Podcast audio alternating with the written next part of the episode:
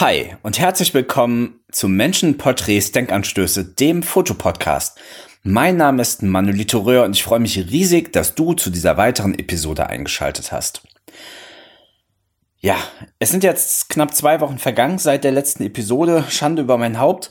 Ähm, aber wer ein bisschen aufgepasst hat, der hat ja mitbekommen, dass ich bei Dan und Dennis von Rawcost äh, zwischenzeitlich dann im, im Podcast war. Ähm, Wäre schön, wenn ihr in die Folge reingehört habt.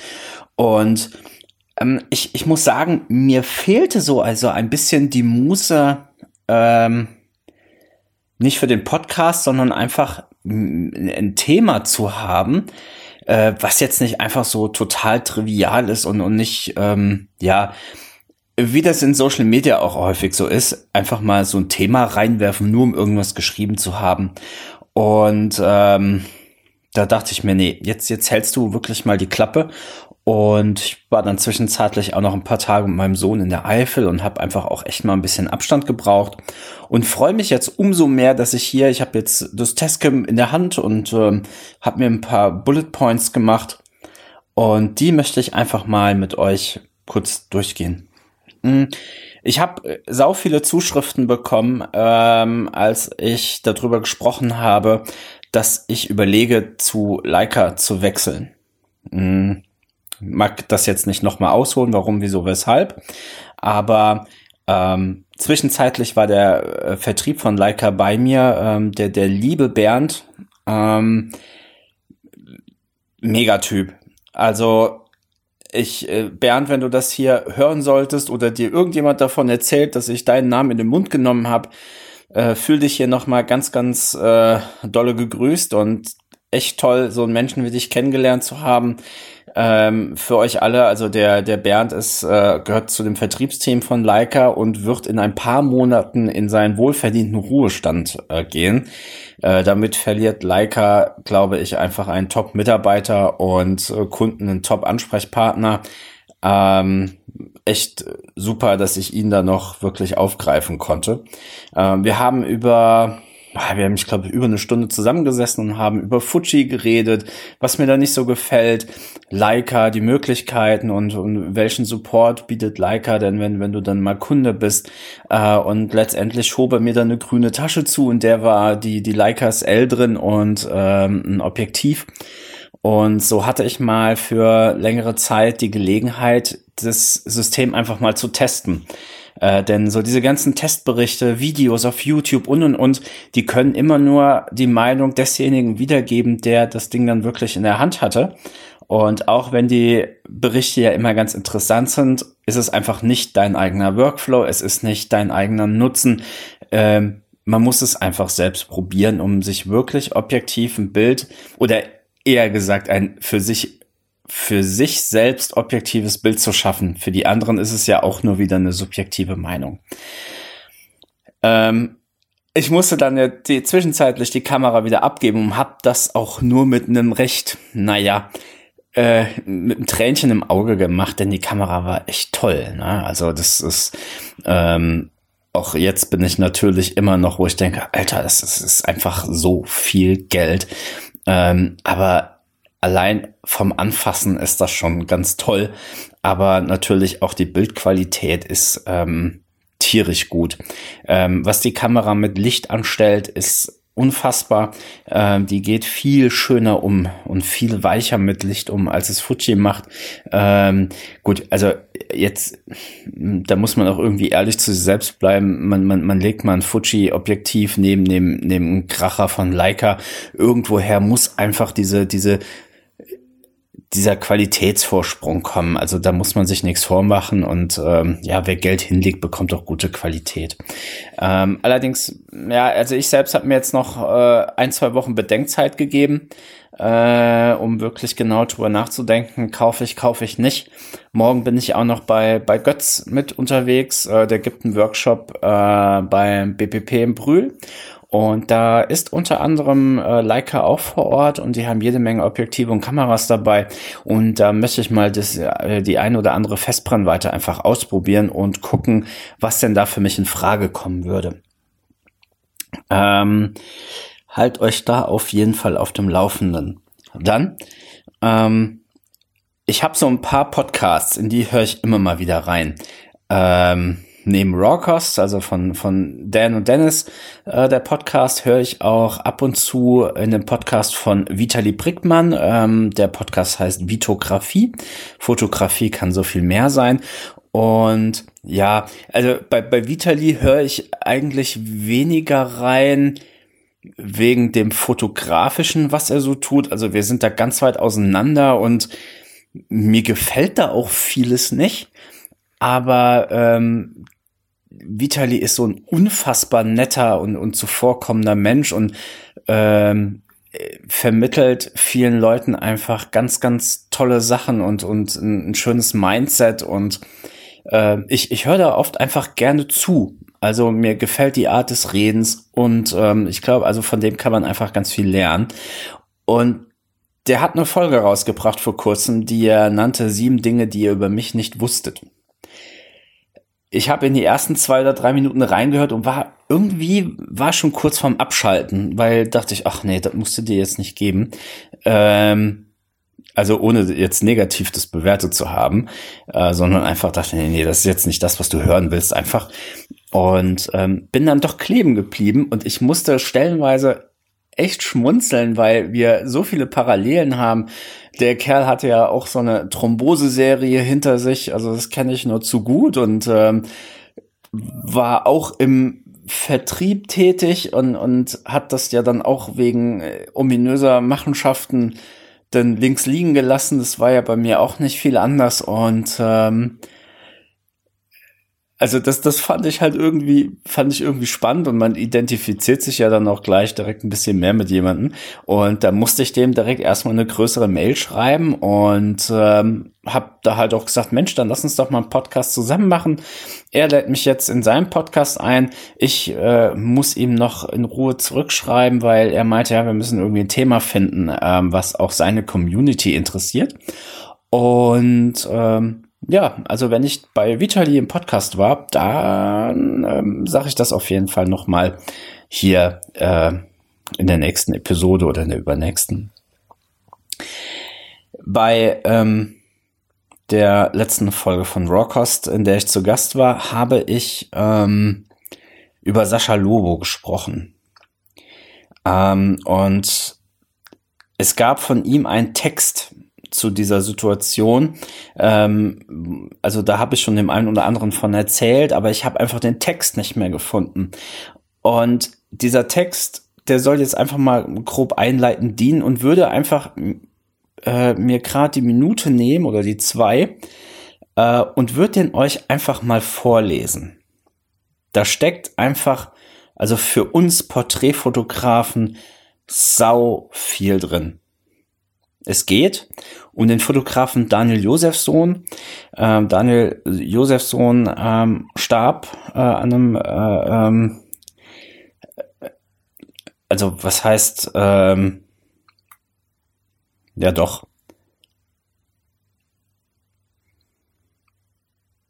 Es geht um Daniel Josefsohn, ähm, ein äh, Fotograf. Und ähm, da gibt es eine, einfach eine, also gute und, und lehrreiche Geschichte zu. Ich lese seinen Text einfach mal vor. Dieser Text ist vom 15. August 2016. Den hat Sascha Lobo auf Facebook veröffentlicht.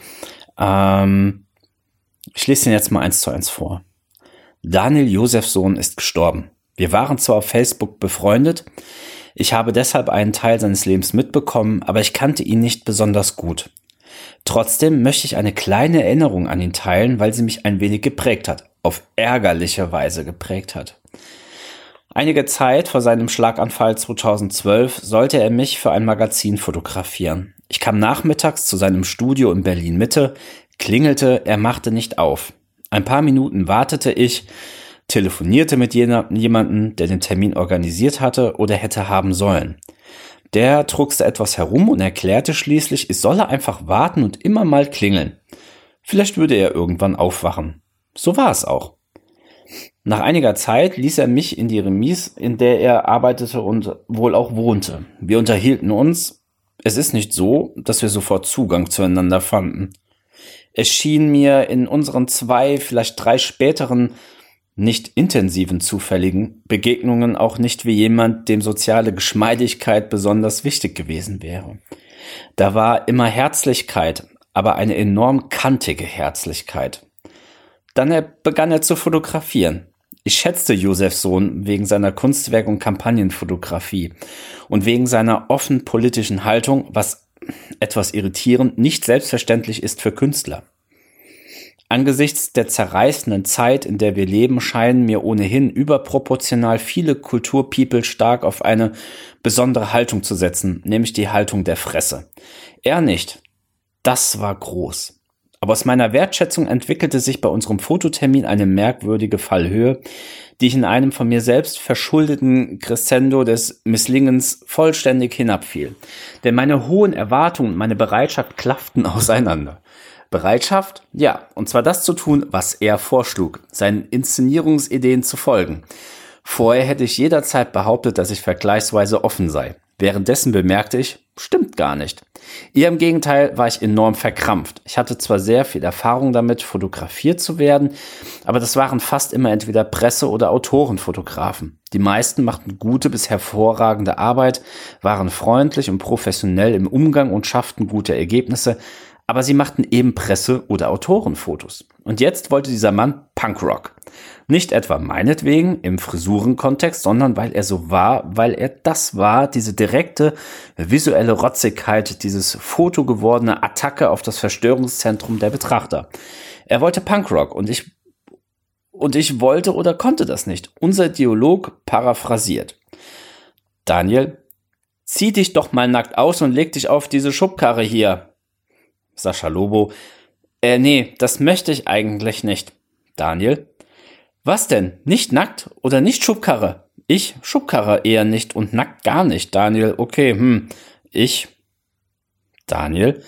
Aber hier schmier dir doch mal ein bisschen Erde ins Gesicht und Efeublätter und probier mal diese Brusthaarperücke. Ich. Also Sascha Lobo. Hat die Redaktion nicht so ein Briefing mitgeschickt, was für ein Foto sie möchte? Daniel.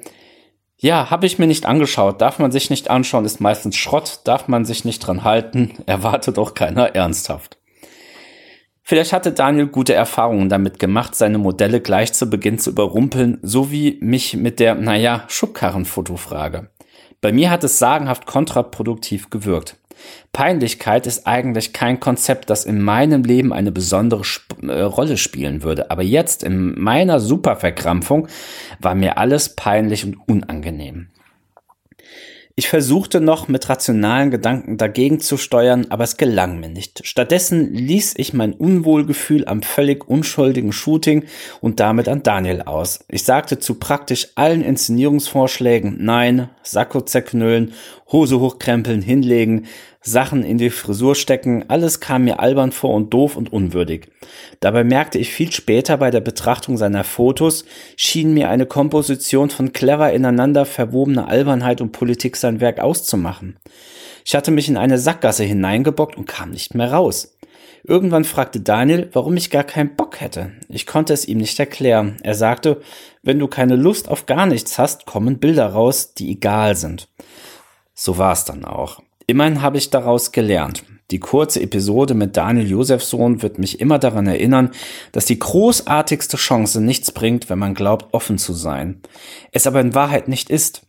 Ich wollte Teil seiner Kunst sein, aber mich seiner Kunst nicht beugen. Das ist natürlich Quark, eine verpasste Chance, über die ich mich umso mehr ärgere, je länger ich darüber nachdenke, verloren, vertan, verquakt, für immer, weil ich im falschen Moment knall verschlossen war auch wenn die Welt eventuell gerade noch so in der Lage sein dürfte, die Nicht-Existenz von halbnackten Fotos von mir zu verschmerzen. Eine kantige, aber herzliche Umarmung für Daniel Josefsohn, den Künstler, der Kunst war. Ruhe in Frieden. Also es ist ein Text, der macht ganz, ganz nachdenklich.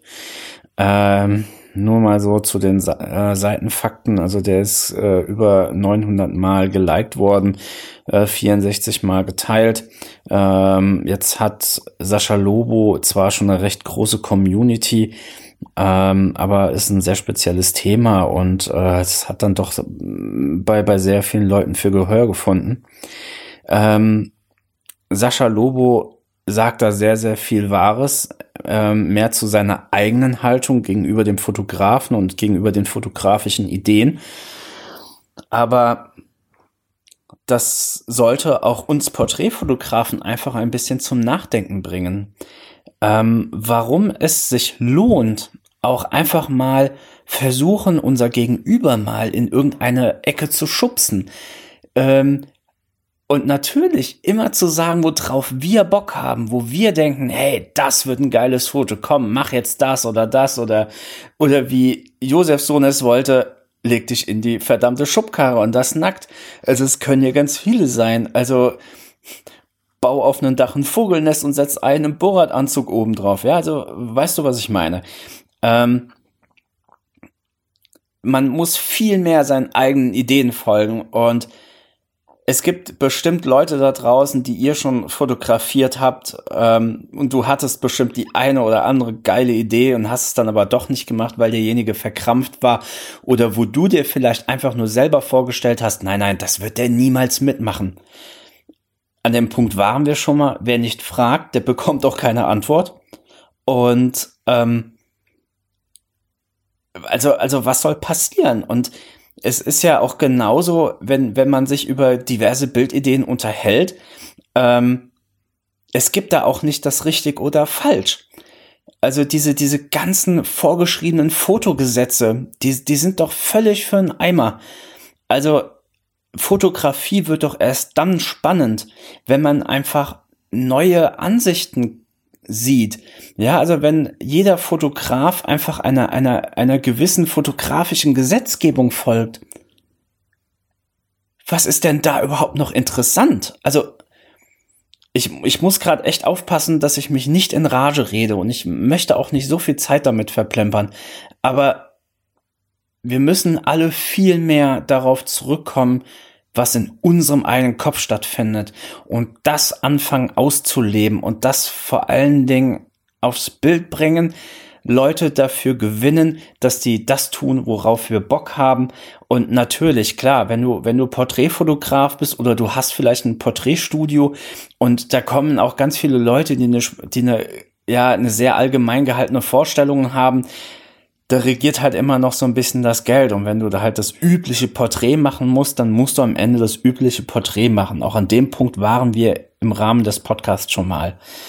Aber selbst wenn einfach deine Aufträge das nicht hergeben, dann mach wenigstens geile TFP-Shootings, wo du dich selbst realisierst, deine wilden und kreativen Gedanken rauslässt und einfach für dich selbst ein Ansporn bist, selbst Output gibst, richtig mal, mal richtig was krachen lässt. Mm, also allein schon, ich habe jetzt in letzter Zeit wieder so viele Leute gehört, die auch gesagt haben, bah, na, ich halt überhaupt von, überhaupt nichts von TFP-Shootings. Ja, also, wie willst du dich denn noch groß weiterentwickeln, wenn du, wenn du keine Shootings machen kannst, äh, in denen du dich einfach mal ausprobieren kannst, Ideen umsetzen kannst, ja, wie soll's denn noch nach vorne gehen? Ähm, klar, also äh, man muss da ja auch immer so ein bisschen unterscheiden, aber ich sag mal, Shootings, die du für dich einfach machst, die laufen ja in der Regel auf TFP, also ähm, das ist dann halt so, also ich, ich kann das noch verstehen, wenn man sagt, hier Schluss mit TFP, weil dann halt meistens Leute auf einen zukommen, die ihre eigenen Bildideen umgesetzt haben wollen und das für lau. Das ist, hat natürlich jetzt nichts mit dem, mit dem ureigenen TFP-Gedanke zu tun, genauso wie die ganzen Leute, die dann kommen, ja, komm, mach mir kostenlos Bilder und du hast dafür im Gegenzug eine mega Werbung, wenn wir das zusammen machen. Also in den meisten Fällen funktioniert das einfach nicht, weil diese mega Werbung einfach nicht existiert. Nur weil einer 1000 Likes auf Facebook hat, ist das für den Fotografen einfach keine Werbung. Ja, äh, zehn Prozent sehen das, sind 100 und äh, nochmal zehn Prozent davon, die wirklich dann interagieren, hast du zehn Leute, die mal vielleicht in deine Sachen reingeguckt haben. Ähm, also diesen TFP-Gedanken kann ich nachvollziehen, wenn man sagt, nein, darauf habe ich keine Lust. Aber ähm, man muss sich selbst realisieren, man muss sich selbst Shootings schaffen, wo man vorankommen kann, wild sein kann, ausprobieren kann, Leidenschaft zeigen kann, äh, auch mal vielleicht komplette neue Lichtsettings ausprobiert, was weiß ich nicht noch, oder mal komplett von seiner eigenen Norm abweicht. Also wie will man sich denn finden, wenn man nichts ausprobiert? Und ich finde, mh, mm, ich musste jetzt gerade hier noch mal scrollen auf die Textstelle. Äh, ähm, ich lese diesen einen Satz nochmal vor. Irgendwann fragte Daniel, warum ich gar keinen Bock hätte. Ich konnte es ihm nicht erklären. Er sagte, wenn du keine Lust auf gar nichts hast, kommen Bilder raus, die egal sind. Und das ist etwas, das muss uns zu denken geben. Diese, wie viele Bilder siehst du allein in den sozialen Medien, in, in der Modelkartei und, und, und. Die meisten Bilder sind egal. Also, da scrollst du drüber, da drückst du nächstes Bild, nächstes Bild und du bleibst da einfach nicht kleben, weil es halt schon das Bild ist, was zum x-ten Mal geschossen worden ist, was eine einfach, ja, nur einfach eine andere Person zeigt in derselben Pose, in derselben Art und Weise, in derselben Bildbearbeitung, was weiß ich nicht noch, wo, wo überhaupt keine ja, wo gar keine tiefere Ebene stattfindet oder wo der Bezug zwischen Fotograf und, und, und dem Gegenüber irgendwie nicht merkbar ist oder, oder, oder.